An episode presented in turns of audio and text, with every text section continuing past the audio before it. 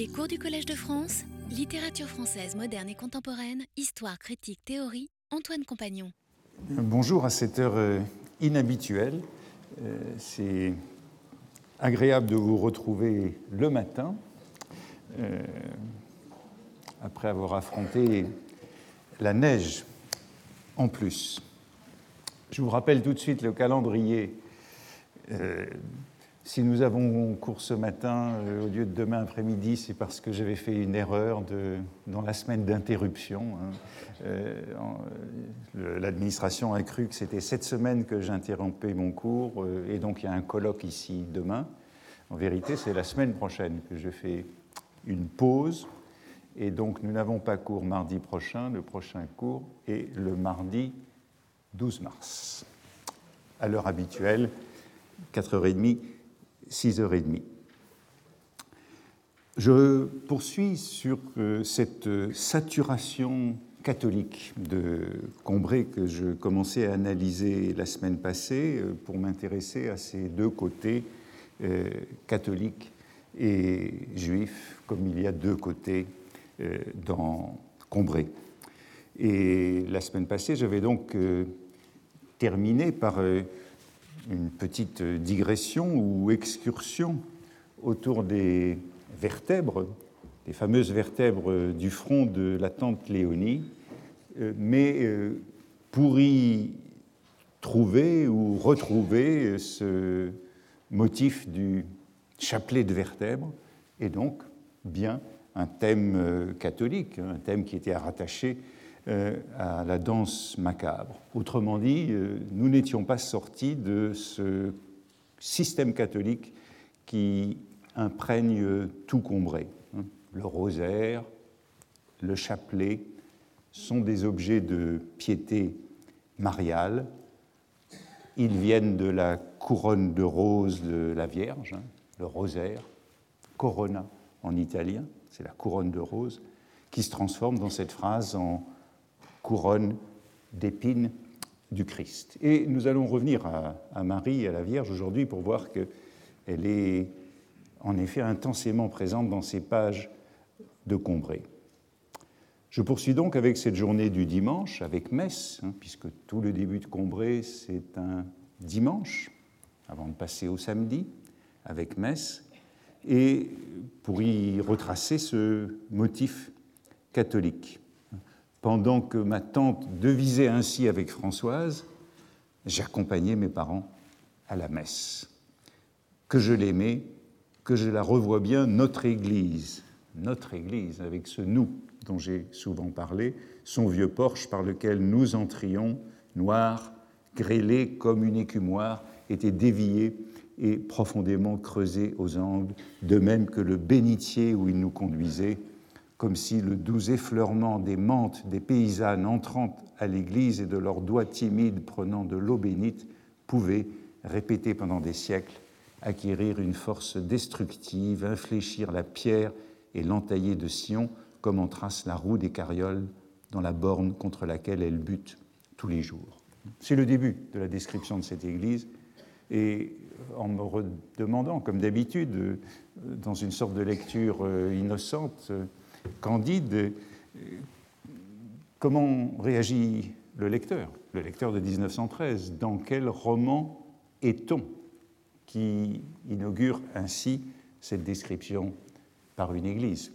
Et puis ensuite, il y a le clocher qui résume tout le village à l'arrivée à Combray, puis euh, la visite de monsieur le curé et son érudition sur l'église, euh, le mauvais temps aux rogations, hein, les trois jours qui précèdent l'ascension. Et euh, dans cette conversation entre la tante Léonie et Françoise, Françoise qui dit Mais il n'est pas cinq heures, Madame Octave, il n'est que quatre heures et demie, que quatre heures et demie. Et j'étais obligé de relever les petits rideaux pour avoir un méchant rayon de jour à quatre heures et demie, huit jours avant les rogations. Ah, ma pauvre Françoise, il faut que le bon Dieu soit bien en colère après nous, aussi, le monde d'aujourd'hui en fait trop. Comme disait mon pauvre Octave, on a trop oublié le bon Dieu et il se venge. Hein. Passage exemplaire de cette euh, candeur euh, catholique, de ces conversations entre Léonie et Françoise. Et par exemple, dans la réaction des premiers lecteurs, hein, Jacques Madeleine, dans ce long compte-rendu qu'il fait dans, euh, après l'avoir reçu le manuscrit chez Fasquelle, euh, il n'y a rien sur cet aspect du roman, sur cet aspect intensément catholique de ces pages. Bientôt, on découvrira le mois de Marie, j'en reparlerai, le ciboire, le calvaire, l'autel de la Vierge, l'ostensoir, et je ne dis rien de toutes les allusions à la Bible. Il y a donc tout un côté vieille France catholique euh, d'avant la laïcité, d'avant euh, ce que Marcel Gaucher, je citais cette expression la semaine dernière, appelle la sortie de la religion. Messe, office, rituel, liturgie, fête, cérémonie, et puis euh, tout ce qui va avec la messe, hein, les pâtisseries à la sortie de la messe, les petits fours de Madame Sazra qui sont posés à côté d'elle à l'église, toute cette accumulation de bigoterie, de bondieuserie. Euh, il faut peut-être ajouter que c'est par là que euh, Combray, que Proust est d'abord entré dans les manuels. Ce sont ces textes-là qui ont figuré dans des livres scolaires, puisque c'est notamment sous Vichy que Proust est entré à l'école avec ses textes sur le village français catholique et sur Françoise, dont euh, Annie Ernaux nous parlait la semaine dernière en euh, décrivant sa résistance à Françoise. C'était ces pages-là qui ont d'abord été enseignées euh, aux élèves. Eh bien, elle devait faire sourire un certain nombre des lecteurs de Proust qui savaient que Proust était de mère juive et donc qu'il était juif. Et pour qui, comme Madame de Gallardon, que je citais la semaine passée dans ce passage d'un amour de Swann, les convertis restent juifs au moins jusqu'à la dixième génération. Donc, euh, comment lisait-on ces passages? Les équivoques Bien sûr, je citais déjà il y a quelques semaines euh, la lecture que faisait euh, Robert de Montesquieu euh, des Aubépines lorsque le texte avait été publié un an avant, le jour du printemps, dans le Figaro. Et lorsqu'il reçoit du côté de chez Swann, dans la lettre qu'il écrit à Proust, il évoque de nouveau cette ambiguïté du livre votre roman ressemble à ces buissons d'aubépines que vous aimez, avec ce foisonnement d'idées et de mots, aussi pullulent que les pétales pointillés dont vous enivrez l'odeur, ensemble voluptueuse et pieuse. Voluptueuse et pieuse. Piété et volupté, inséparables de toutes ces pages de Combray, et voilà en somme le double registre, la double lecture possible. Mais je recherchais parmi les témoignages de ces premières lectures des exemples de, comment dire, de, malentendus ou, d'interprétations qui aient été sensibles à ce côté profondément, intensément euh, catholique de ces premières pages. Et voici le rare exemple d'une lecture donc de janvier 1914, hein, dès la publication de Combray, qui est focalisée sur cet aspect catholique du roman. Proust répond à euh, Madame euh, Gaston Armand de Caillavet, hein, donc la femme de son ami euh, Gaston de Caillavet, et cette, cette, femme de son ami, c'est elle-même une amie, puisqu'elle est née Jeanne Pouquet, hein, c'est une amie d'enfance de Proust, avec qui il aurait joué aux Champs-Élysées, et puis il l'aurait encore fréquenté au tennis du boulevard Binot, où sur une photo célèbre, qui appartient à la Bibliothèque nationale, on voit Jeanne Pouquet dans une sorte de tableau vivant qui fait d'une raquette de tennis une auréole au-dessus de la tête du futur écrivain. et que le côté catholique n'est jamais, moins, jamais loin dans ce Proust à l'auréole. Eh bien, qu'a-t-elle retenu lorsqu'elle a lu euh, du côté de chez Swann? Euh, Nous n'avons pas sa lettre, mais nous avons euh, la réponse de Proust. Et elle a retenu un récit de première communion.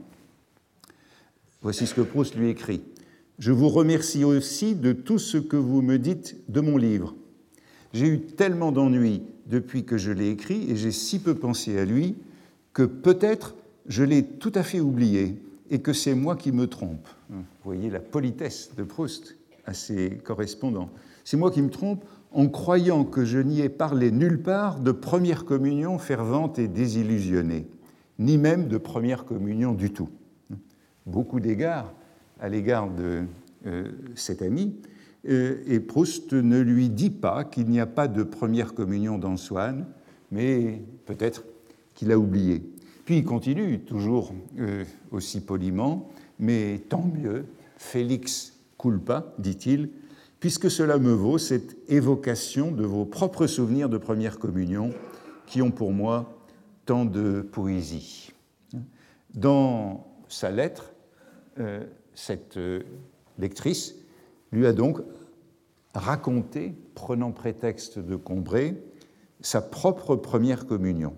Et bien sûr, on se demande d'où vient le malentendu. Où a-t-elle trouvé un récit de première communion dans Combray?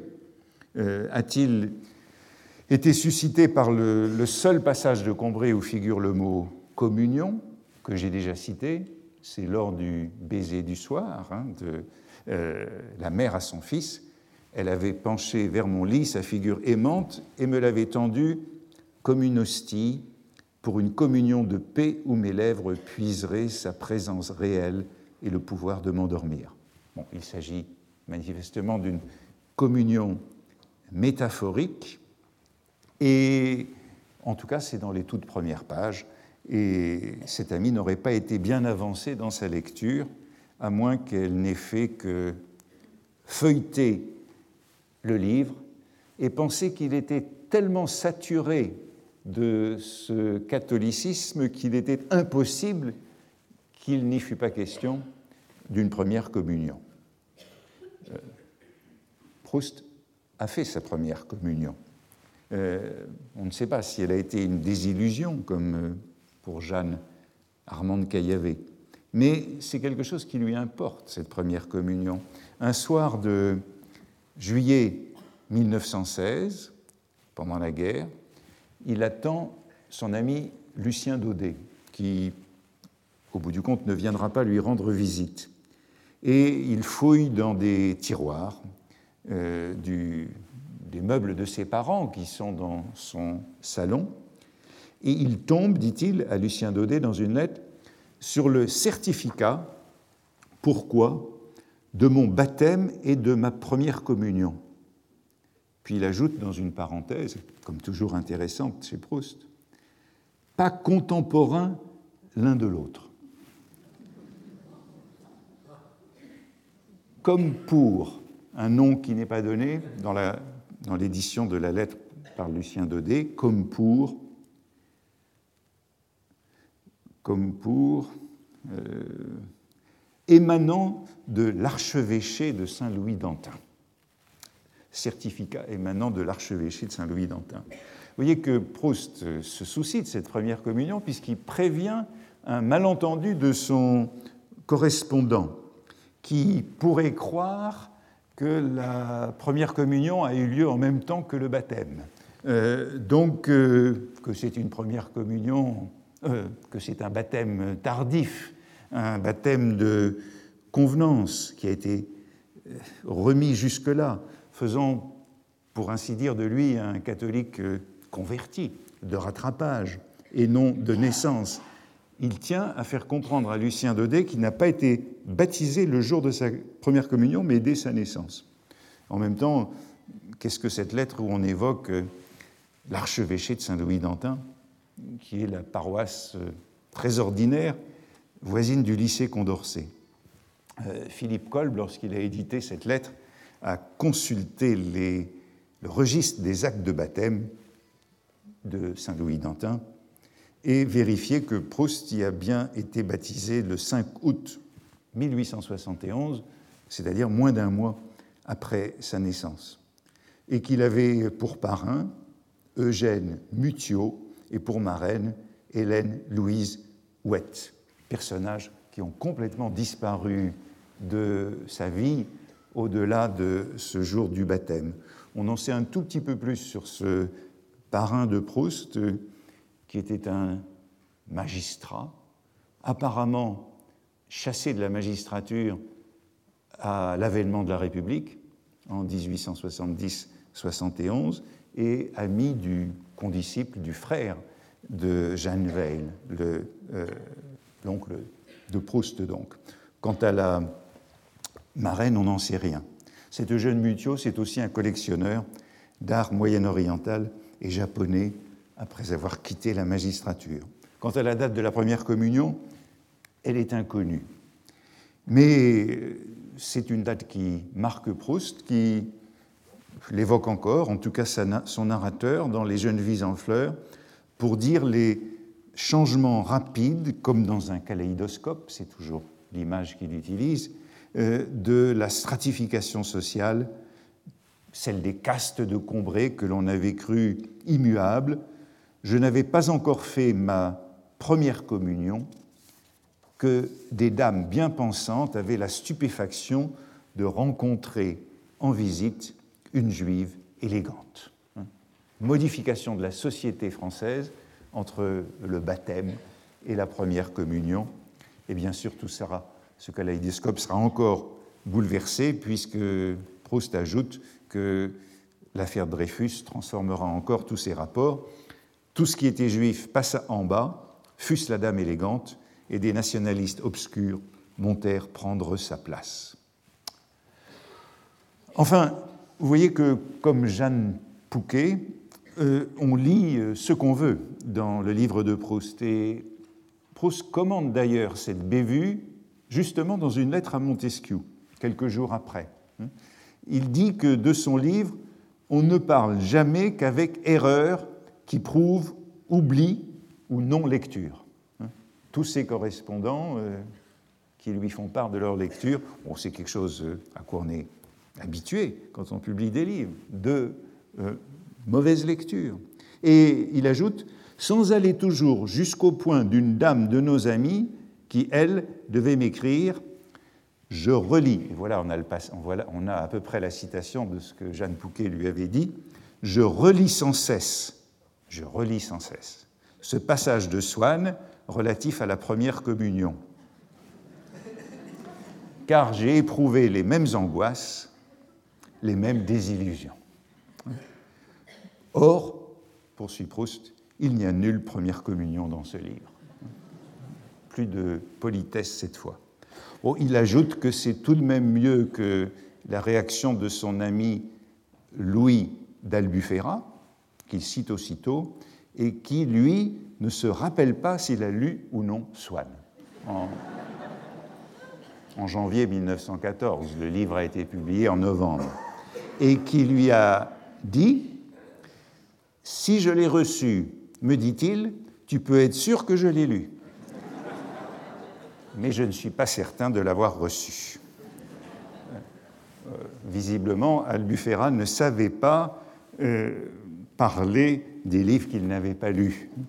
Euh, et on a tous connu ça. Et il faut voir les lettres de Proust à Paul Soudet ou à Henri Guéon, après leurs articles dans Le Temps, dans la Nouvelle Revue française, où il cherche à leur expliquer ce qu'il a voulu faire.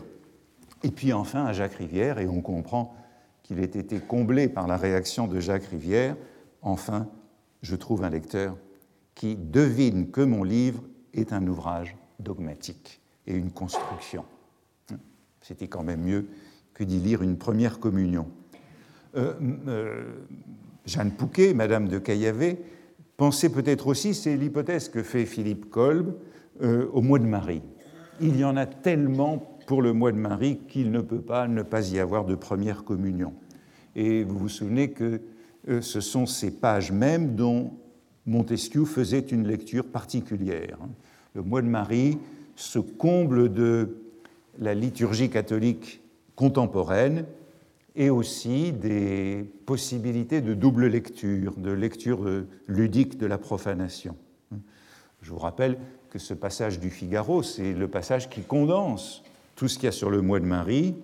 Le samedi avait encore ceci de particulier, que ce jour-là, pendant le mois de mai, nous sortions après le dîner pour aller au mois de Marie, entre guillemets. Hein. Tous les soirs, on y va. C'est au mois de Marie que je me souviens d'avoir commencé à aimer les aubépines.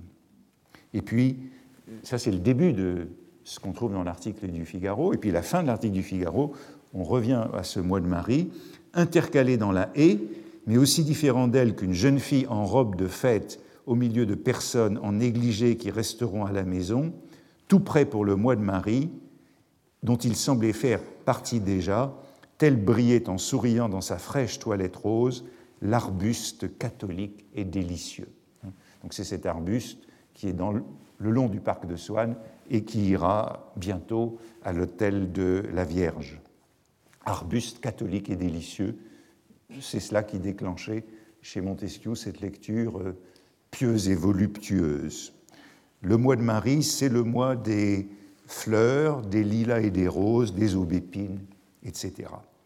Ces nombreux développements catholiques, ces morceaux catholiques de Combray, euh, nous rappellent ce Proust barésien qui devait encore intituler en 1919 une partie de Pastiches et mélanges en mémoire des églises assassinées. Ces églises assassinées de 1919, ce sont bien sûr les églises qui ont été détruites par la guerre, Reims, etc. Mais auparavant, et plus gravement, ce sont les églises qui ont été désaffectées par l'anticléricalisme. Je rappelais l'autre jour, euh, je crois que c'était avec euh, Paul Giacobi quand il était là, que, Proust a été dreyfusiste, mais jamais ni antimilitariste ni anticlérical, et qu'il est plutôt anti-anticlérical. Et euh, cette section de 1919 contient notamment l'article La mort des cathédrales, publié par Proust dans le Figaro du 16 août 1904, en pleine préparation de la loi de 1905, la loi de séparation des églises et de l'État. Et cela, dans le Figaro, comme beaucoup des articles de Proust, d'une certaine façon, le, classe. Euh, un an auparavant, il avait écrit une très longue lettre qui est capitale à son ami Georges de Loris en juillet 1903. C'était une lettre contre l'anticléricalisme, une longue lettre, beaucoup de pages, contre l'anticléricalisme, où il se définit vraiment comme anti-anticlérical. Et Proust précise dans cette lettre que son père vient de présider la distribution des prix à Illier. Cette distribution des prix a lieu en l'absence du curé, qui n'est plus invité depuis les lois de Jules Ferry. Et Proust condamne également dans cette lettre l'anticléricalisme de son oncle, Jules Amiot, le mari de sa tante Élisabeth, qui est le modèle de la grand-tante de Combray. Et vous voyez que contrairement à la famille de Combray, euh, la famille d'Illier était au moins en partie anticléricale, sortie de la religion. L'unanimisme catholique de Combray euh, est une fiction. Dans ces lettres, dans ces textes, dans la lettre à Loris, l'article La mort des cathédrales, j'avais, il y a quelques années, rattaché la position de Proust de dénonciation de l'anticléricalisme, j'avais rapproché cette position de celle de son ancien professeur à Sciences Po, Anatole Leroy-Beaulieu, qui est un historien euh, important qui a marqué Proust et qui faisait de l'anticléricalisme le fondement de toutes les intolérances, dont l'antisémitisme. Pour le roi Beaulieu, l'antisémitisme résulte de l'anticléricalisme. Et Proust, dans cette lettre à Loris, dit d'ailleurs que son oncle Amiot euh, lit la libre parole depuis l'affaire Dreyfus. Donc comment on passe de cet anticléricalisme à l'antisémitisme? Suivant le raisonnement de Leroy-Beaulieu, c'est dans un livre célèbre de 1893, d'Israël chez les nations, à l'époque où Proust était étudiant à Sciences Po, et c'est un livre que Leroy-Beaulieu a reproduit, un raisonnement qu'il a reproduit au moment de la séparation, les Juifs sont en fait les victimes de l'anticléricalisme. L'antisémitisme moderne résulte de l'anticléricalisme comme l'intolérance appelle l'intolérance. Et les catholiques retournent contre les juifs les haines que leur vouent les anticléricaux. En revanche, euh, Anatole Leroy-Beaulieu plaide pour la solidarité des catholiques et des juifs, ainsi que des protestants, autour de la religion qui ferait échouer ensemble l'anticléricalisme et l'antisémitisme, et bien sûr l'antiprotestantisme. Vous voyez que c'est l'idée que c'est l'irréligion, selon ce mot qui est très courant à l'époque, l'irréligion sur lequel Proust a écrit, qui est la racine du mal. Et c'est toujours la thèse de Leroy-Beaulieu dans les Doctrines de haine, publiées en 1901, l'antisémitisme, l'anticléricalisme, l'antiprotestantisme. Ce sont des leçons faites à l'école des hautes études sociales, université populaire euh, existant euh, dans la suite de l'affaire Dreyfus. Proust reprend donc ce raisonnement à son ami Loris, qui a défendu les sacrées lois, la veille au soir, dans une conversation, il écrit Vous pensez que les écoles libres apprennent à leurs élèves à détester les francs-maçons et les juifs et il est vrai que depuis quelques années, dans un monde sorti de ces écoles, on ne reçoit plus les juifs, ce qui nous est égal en soi, mais ce qui est le signe de cet état d'esprit dangereux où a grandi l'affaire. On peut souligner euh, ce nous, nous est égal en soi, désignant bien euh, l'identification de Proust aux juifs euh, qui ne sont plus reçus. Il refuse pourtant d'identifier l'antisémitisme au cléricalisme. Et surtout, il distingue le cléricalisme des dogmes et de la foi catholique. Autrement dit, pour Proust, le cléricalisme, c'est un faux catholicisme, c'est un catholicisme d'apparence. Et l'exemple qu'il prend, c'est d'ailleurs Urbain Goyer, dont j'ai déjà parlé. Urbain Goyer, cet euh, antisémite Dreyfusard par anticléricalisme. Et Proust dit d'Urbain Goyer, du temps de l'affaire, nous avons accepté Goyer et combien d'autres, des méchants aussi, des antisémites au fond. Et que Goyer, antisémite, Dreyfusard, donne en quelque sorte la preuve que sans le catholicisme, l'antisémitisme serait pire.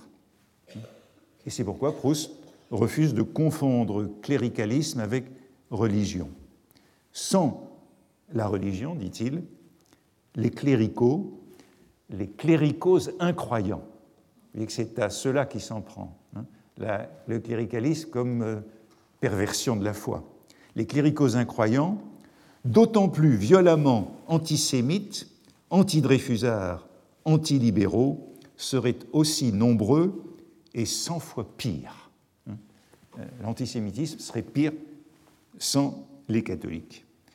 Et ça, c'est vraiment le raisonnement de le roi Beaulieu. Pour Proust comme pour le roi Beaulieu, qui sont vraiment des libéraux, c'est l'anticléricalisme qui alimente l'antisémitisme. Et vous voyez le résultat, il n'est en somme pas de meilleur défenseur de la religion, de l'Église ou des Églises, que les Juifs assimilés qui voient en elle, l'Église ou les Églises, qui voient dans la culture catholique un facteur de tolérance. Et c'est pourquoi Proust défend euh, cette, euh, ces cathédrales, l'histoire de l'art catholique, etc. Proust fait d'ailleurs appel, ça c'est dans son article du Figaro, à l'État pour maintenir les rites catholiques au moment de la préparation de la loi de séparation, ce qui est un petit peu il demande que l'État finance les messes, les offices, qui sont aussi belles que les tragédies antiques euh, subventionnées à Orange. Et il continue, passage qui est bien connu, mais que je vous cite quand même, l'État subventionne les cours du Collège de France, qui ne s'adressent cependant qu'à un petit nombre de personnes et qui, à côté de cette complète résurrection intégrale qu'est une grand-messe dans une cathédrale, paraissent bien froids. Il s'agit donc pour l'État de subventionner les grands-messes des cathédrales pour euh, maintenir cette culture catholique de tolérance qui est le meilleur rempart contre l'antisémitisme. Proust, dans cet hymne catholique des débuts de Combray, je crois qu'on comprend un peu mieux pourquoi il en remet esthétiquement, puisque c'est ce côté esthétique de la messe, de la grand-messe, comme la tragédie antique à Orange, qui peut sauver de l'intolérance. Euh, et il se complaît notamment dans ce tableau du, du mois de Marie. Mais ce mois de Marie, je voudrais en parler un petit peu, parce que c'est quand même quelque chose qui, qui, le, qui le classe, qu'il y en ait tant pour le mois de Marie. Ce mois de Marie, c'est une invention de la liturgie catholique missionnaire et populaire du XIXe siècle.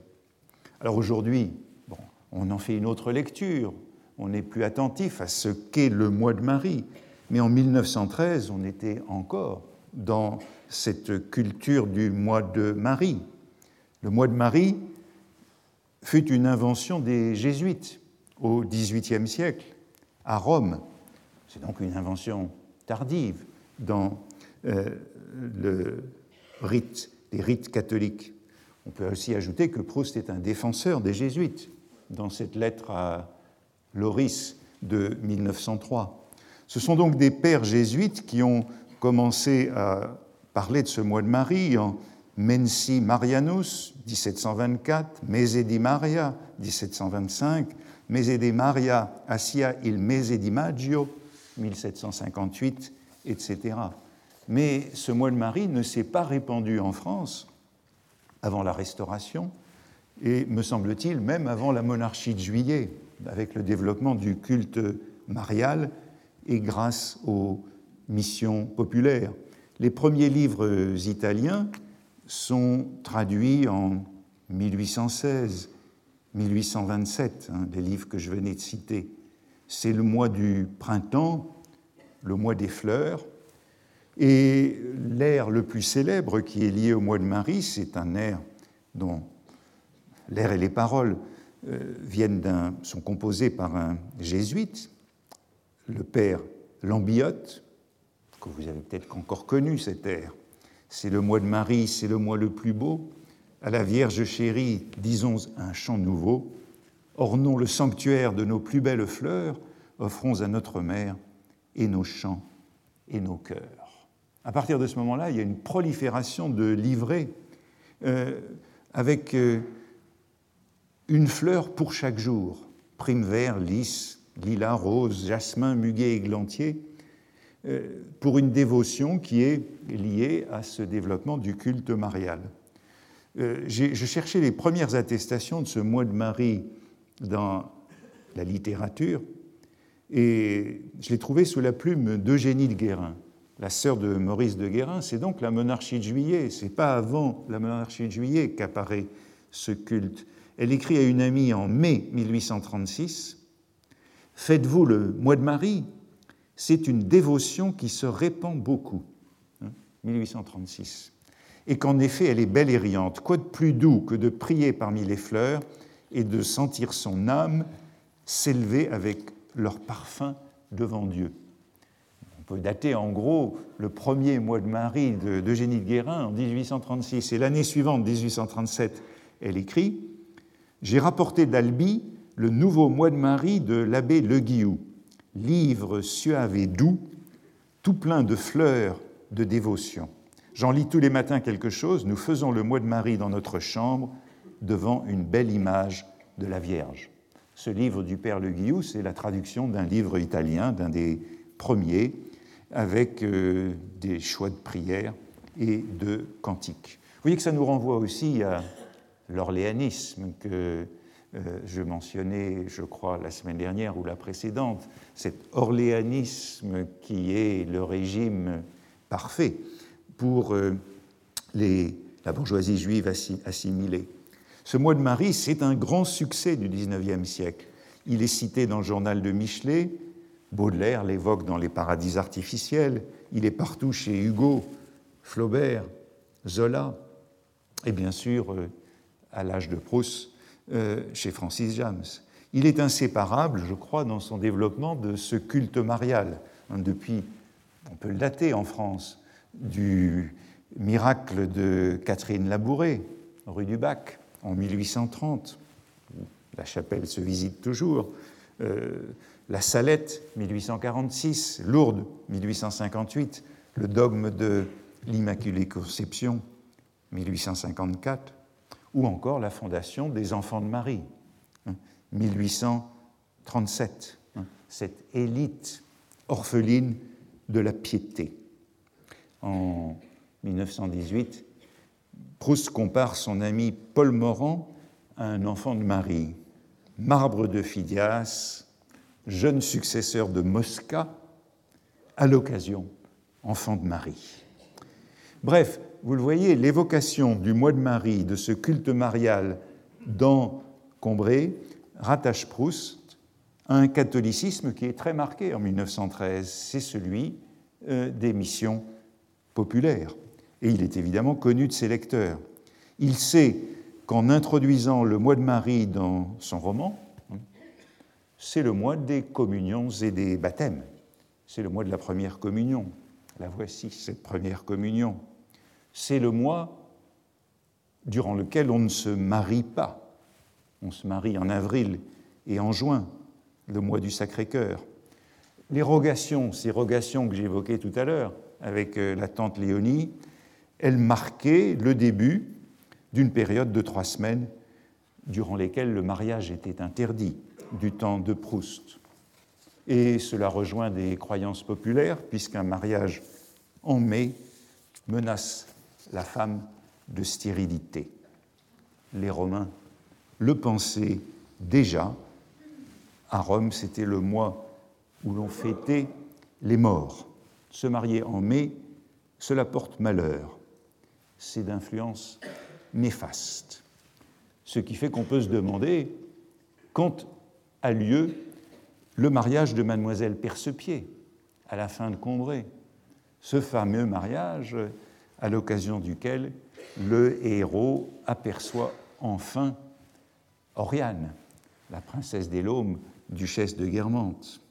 Eh bien, on peut trouver la réponse dans un brouillon, c'est lors de l'Assomption, fête de Marie, que le héros aperçoit Madame de Guermantes à l'église. Sa mère lui a appris qu'elle doit venir rendre le pain béni le jour de l'Assomption. Je reviendrai dans un moment sur cette expression importante. Rendre le pain béni. Mais restons encore un instant sur ce mois de Marie. Euh, le manuscrit de Combray, hein, c'est la net de 1909, contient un dialogue ironique et explicite avec les aubépines. C'est le héros qui parle aux aubépines.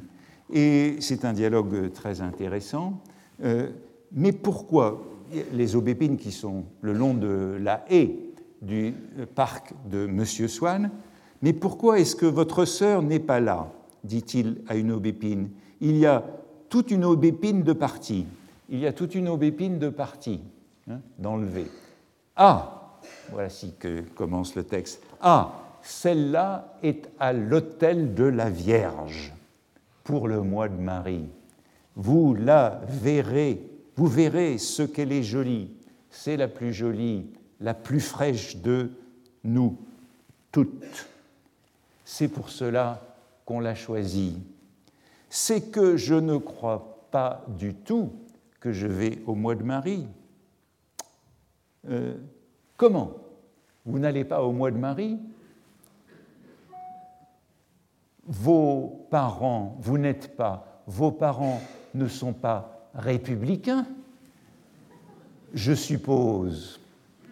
Sans cela, il n'y a rien de fait. On ne me permet pas de parler aux jeunes gens qui ne sont pas de ma religion. Passage assez extraordinaire que cette opposition des républicains et du mois de Marie et des gens de sa religion. Et ça continue. Mais voyons, bêta, qu'est-ce que tu racontes? Tu sais bien que c'est au mois de Marie que nous nous sommes connus. Et le passage continue à la page suivante.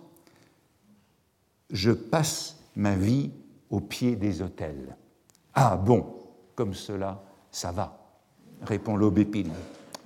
C'est un dialogue étrange que celui-ci entre l'aubépine, jeune vierge catholique, hein, l'arbuste catholique, et le héros euh, qui est soupçonné d'appartenir euh, à une famille républicaine et d'être d'une autre religion, euh, et qui traite l'aubépine de bêta, nom de bêtas d'ailleurs féminin de bêta, bêtas, c'est comme ça que la mère du héros se qualifiait lors du baiser du soir, hein, lorsque le héros euh, pleurait euh, et qu'ils allaient lire Georges Sand. Voilà mon petit jaunet, mon petit serein qui va rendre sa maman aussi bêtasse que lui, pour peu que cela continue. Il y a donc ici, à travers ce bêta, cette affection, mais le héros précise en tout cas que sa famille n'est pas républicaine et qu'il passe sa vie au pied des autels. Suivent, euh, ce dialogue se poursuit encore assez longtemps, euh, et on passe au côté, après le côté pieux, le côté voluptueux, on passe euh, à des plaisanteries sur les rencontres que l'on fait à l'église pendant le mois de Marie. C'est l'occasion de se fréquenter et de badiner pour les jeunes gens et les jeunes filles. Ce mois de mai, ce mois de mai dans toute son ambiguïté, c'est le mois de la montée de la sève, c'est non seulement le mois des fleurs, mais c'est le mois de la volupté. C'est encore l'occasion pour moi de refaire un bref retour sur cette image des fils de la Vierge que j'ai évoquée il y a quelques semaines, hein, ces fils de la Vierge, cette toile d'araignée. Hein, euh, à propos des brouillons de la scène d'onanisme, hein, du petit cabinet sentant l'iris. Et vous vous souvenez qu'il y avait deux métaphores possibles, il n'y en a plus qu'une seule dans le texte définitif, hein, c'est la trace du colimaçon, mais dans les brouillons, c'était fil de la Vierge ou trace du colimaçon sur le lilas ou le cassis qui entrait par la fenêtre. Ces fils de la Vierge reviennent un peu plus loin dans le texte. Ce qui disparaît des brouillons figure dans le texte et justement on passe du côté voluptueux au côté pieux. Ils sont là d'encombrer lors de la révélation de la beauté des aubépines durant le mois de Marie. Plus haut s'ouvraient leurs corolles, ça et là avec une grâce insouciante, retenant si négligemment comme un dernier et vaporeux atour le bouquet d'étamines, fines comme des fils de la Vierge, qui les embrumait tout entières, qu'en suivant, qu'en essayant de mimer au fond de moi le geste de leur efflorescence, je l'imaginais comme si ça avait été le mouvement de tête étourdi et rapide, au regard coquet, aux pupilles diminuées d'une blanche jeune fille distraite et vive. Vous voyez que ces fils de la Vierge, absents euh, du texte définitif, dont euh, la, la, page du Figaro donnait une première idée en 1912, juste avant l'odeur amère et douce d'amande que signalait Montesquieu, ils sont apparus un peu plus tôt. C'est donc un leitmotiv très ancien avec ces fils de la Vierge. Les voici dans euh, le brouillon de ce passage. Ces pétales retenaient négligemment comme la traîne ruchée d'une robe de bal qui se tient droite toute seule un bouquet d'étamines blanches, fines comme des fils de la Vierge. Les voici, ces fils de la Vierge, euh, ajoutés, fixés à la fleur, comme un dernier apparat de fête pompeux qui l'embrumait tout entière, comme d'un nuage de mousseline. La ruche, voyez qu'on a là toute une série de métaphores, hein. la ruche qui se tient toute seule, les fines étamines presque impalpables, ces fils de la Vierge qui étaient, dans d'autres versions plus anciennes, les fils de brume, euh, mais euh, en tout cas, dans tous ces passages, ils sont inséparables, ils sont inséparables de cette euh, odeur d'amande, cette odeur de frangipane que nous avions évoquée l'autre fois. C'est le mois de Marie, plein de ces hôtels de la Vierge, de ces Ave Maria, de ces fils de la Vierge présents à toutes ces pages, mais initialement, souterrainement, ils sont inséparables de la scène d'onanisme dans laquelle ils figurent. Celle-ci n'est plus évoquée, mais il me semble qu'elle n'est jamais loin, qu'elle est toujours sous-jacente sous les fleurs, les aubépines et l'odeur d'amande. Voici un passage qui le montre, hein, c'est toujours la description des aubépines, vous voyez l'autel de la Vierge, et dans la marge, ce petit ajout, c'est ceci, c'est dans le cahier 14, cette addition marginale, leurs fleurs, les fleurs des aubépines, avaient l'air jauni effripé, euh, l'air jauni effripé par la lourdeur de leur parfum d'amande, comme des linges imbibés d'eau. Alors vous y retrouvez ce parfum d'amande, qui est donc euh, le parfum de la frangipane, dont nous disions l'autre fois que c'était à la fois le parfum du cuir, hein, le parfum du gant féminin et puis celui de, du, gâteau aux amandes.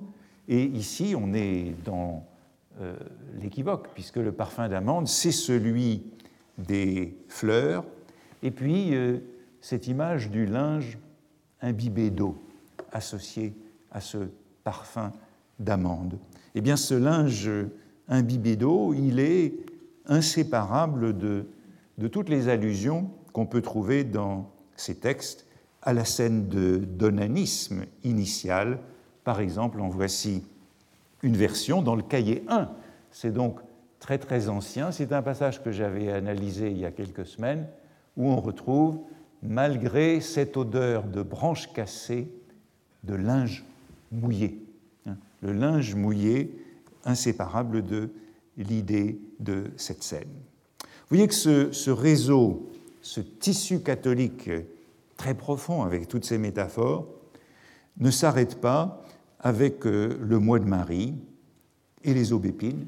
Il se poursuit jusqu'au bout de Combray, par exemple dans la scène de Saint-André des Champs. Hein, souvent aussi nous allions nous abriter pêle-mêle avec les saints et les patriarches de Pierre sous le porche de Saint-André des Champs que cette Église était française. Enfin, je voudrais analyser un moment l'apparition de Madame de Guermantes dans l'Église pour le mariage du docteur Percepied. C'est le dernier moment catholique de Combray, si vous voulez. Et je vous disais que, suivant une esquisse, il avait lieu lors de l'Assomption, où la mère du héros lui apprend, voici le passage, mais un jour, c'est dans le cahier 13, hein, mais un jour, maman me dit, puisque cela t'amuse de voir Madame de Guermantes, Monsieur le curé nous a avoué qu'elle doit venir à Combray rendre le pain béni le jour de l'Assomption. Euh, et quand j'arrivais à l'église, je vis que, de ma place, de notre place, nous ne pouvions pas la voir, mais au moment de l'offertoire, un mouvement se fit et sur le chemin qui passe entre les chaises, entre deux haies de monde, elle s'avança. Hein. C'est donc le cadre dans lequel, euh, initialement, le héros voyait enfin euh, Madame de Guermantes.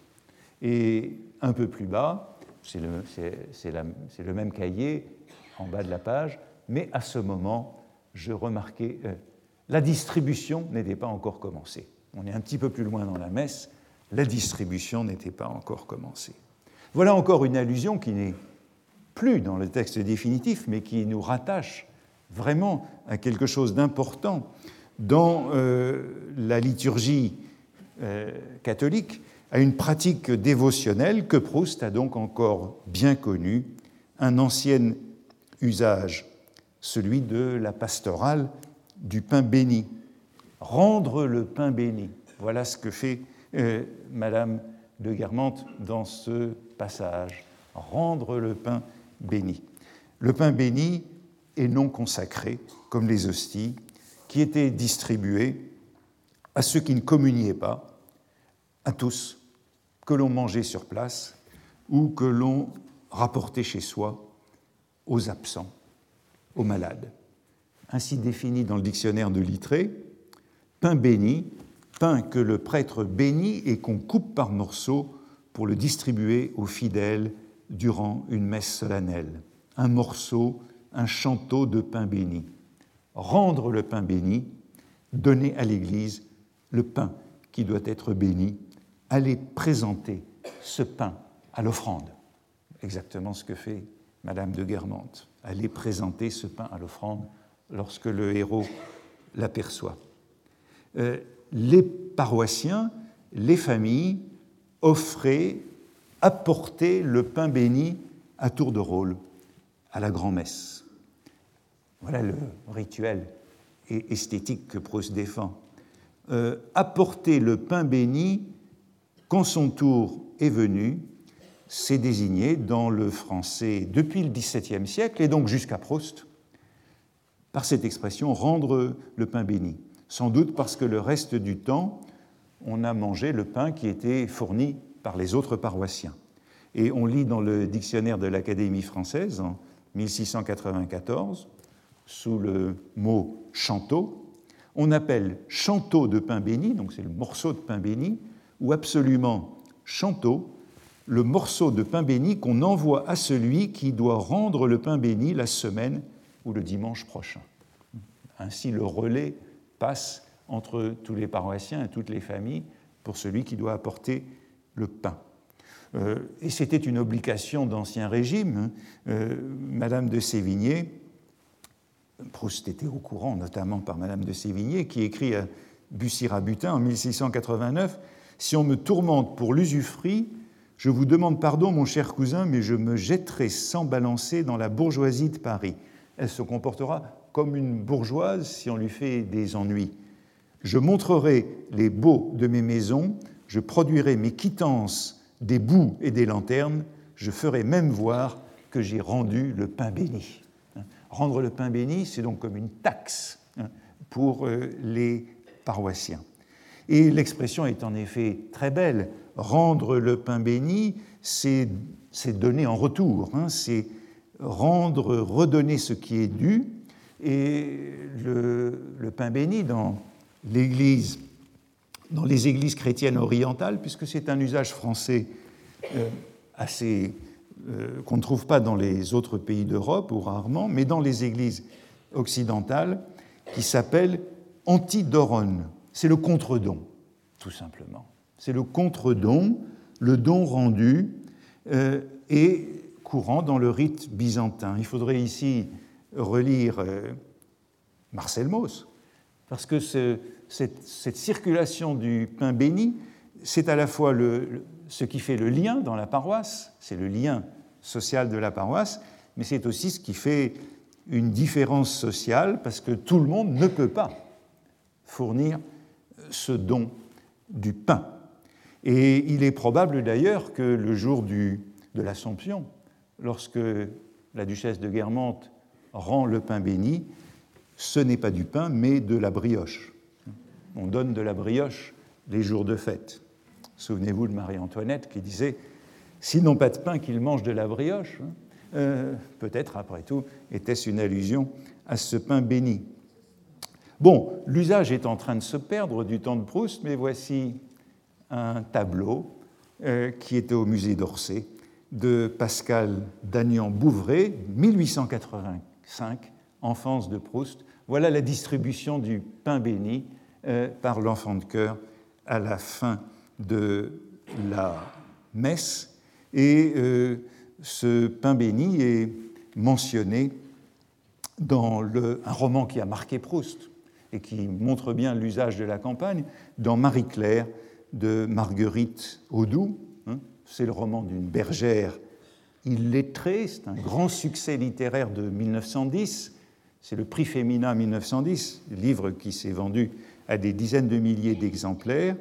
C'est le récit d'une enfance euh, orpheline de cette euh, petite fille placée comme servante dans une ferme.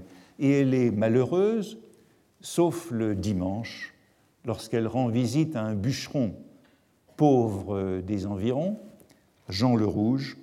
Aussitôt après la messe, je revenais par le même chemin, les enfants de Jean m'entouraient pour avoir le pain béni que je leur rapportais. Ils étaient six, et l'aîné n'avait pas encore douze ans. Mon pain béni n'était guère plus gros qu'une bouchée, aussi je le remettais à la femme de Jean, qui le distribuait à part égale.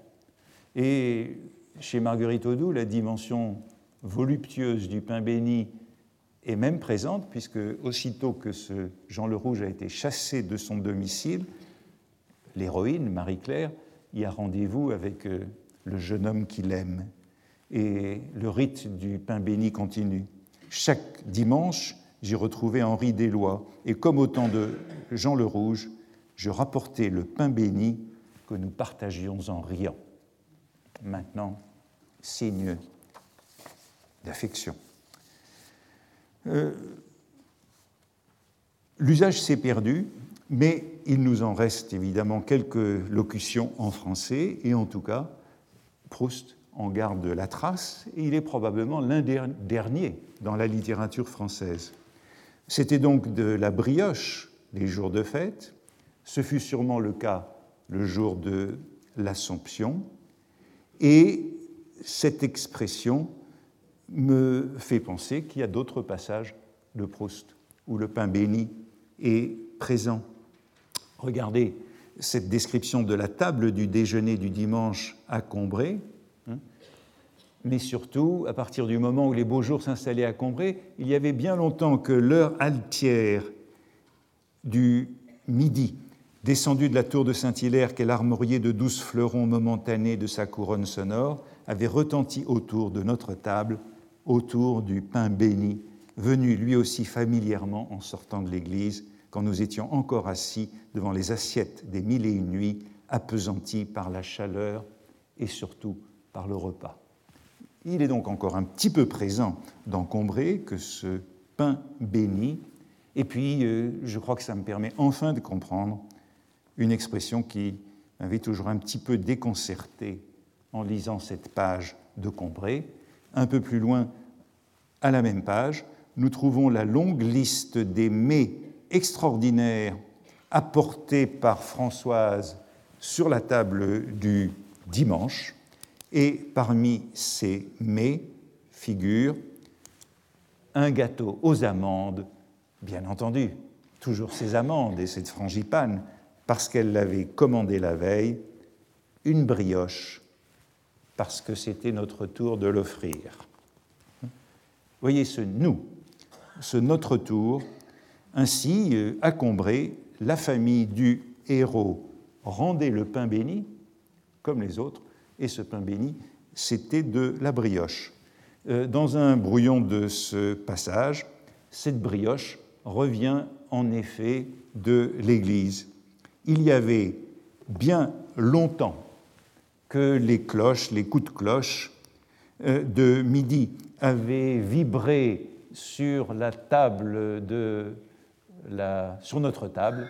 Sur notre table, entre la tarte et la brioche, qui euh, sortaient comme eux de l'Église. La brioche sortait au singulier, donc la tarte ne sort pas de l'Église, mais la brioche sortait de l'Église. Euh, et ce singulier nous dit bien qu'il s'agit de cette brioche bénie. Lorsque, ça c'est dans le cahier 14, lorsque le texte est repris dans le cahier 30 en 1910, c'est encore plus explicite. C'est la liste des mets qui sont posés sur la table, et cette liste des mets se termine, après toujours le gâteau aux amandes, par une brioche corrigée en deux ce qui suggère en effet qu'elle est coupée en morceaux, cette brioche, qu'elle n'est pas entière, une brioche bénie parce que c'était notre tour, et regardez sous la bifure, c'était le tour de notre banc. C'était le tour de notre banc euh, de fournir cette brioche Bref, vous le voyez, ce fil catholique du pain béni ou de la brioche bénie était, est bien présent, insistant dans ces brouillons de Combray, et cela me suggère de relire un petit peu différemment les passages où il est question de brioche dans Combray. Quand après la messe, on entrait dire à Théodore d'apporter une brioche plus grosse d'habitude, parce que nos cousins avaient profité du beau temps pour venir de Tibersie déjeuner avec nous, on avait devant soi le clocher qui dorait et cuit lui-même comme une plus grande brioche bénie, avec des écailles et des égouttements gommeux de soleil piqués sa pointe aiguë dans le ciel.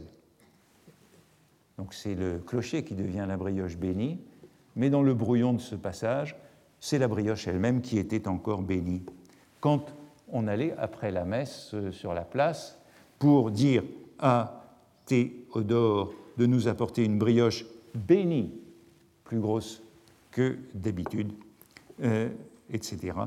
On voit que le clocher se transforme en brioche bénie.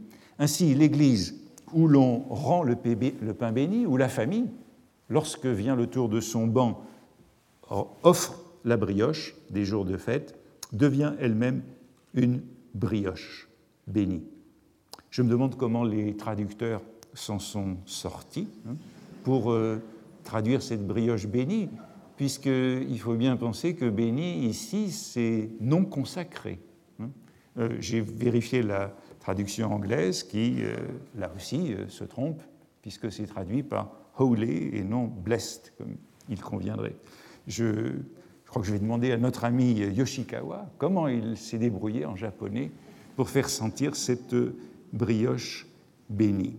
Bref, concluons d'un mot en, insistant sur cette saturation catholique de Combray. Vous voyez qu'elle est extrême, qu'elle est excessive, qu'elle n'est pas épuisée, qu'elle est plus diffuse qu'on ne le soupçonne, puisque, me semble-t-il, euh, je n'ai trouvé dans les livres sur Proust et la religion, Proust et le langage religieux, aucune allusion à ce pain béni et à cette pratique de rendre le pain béni.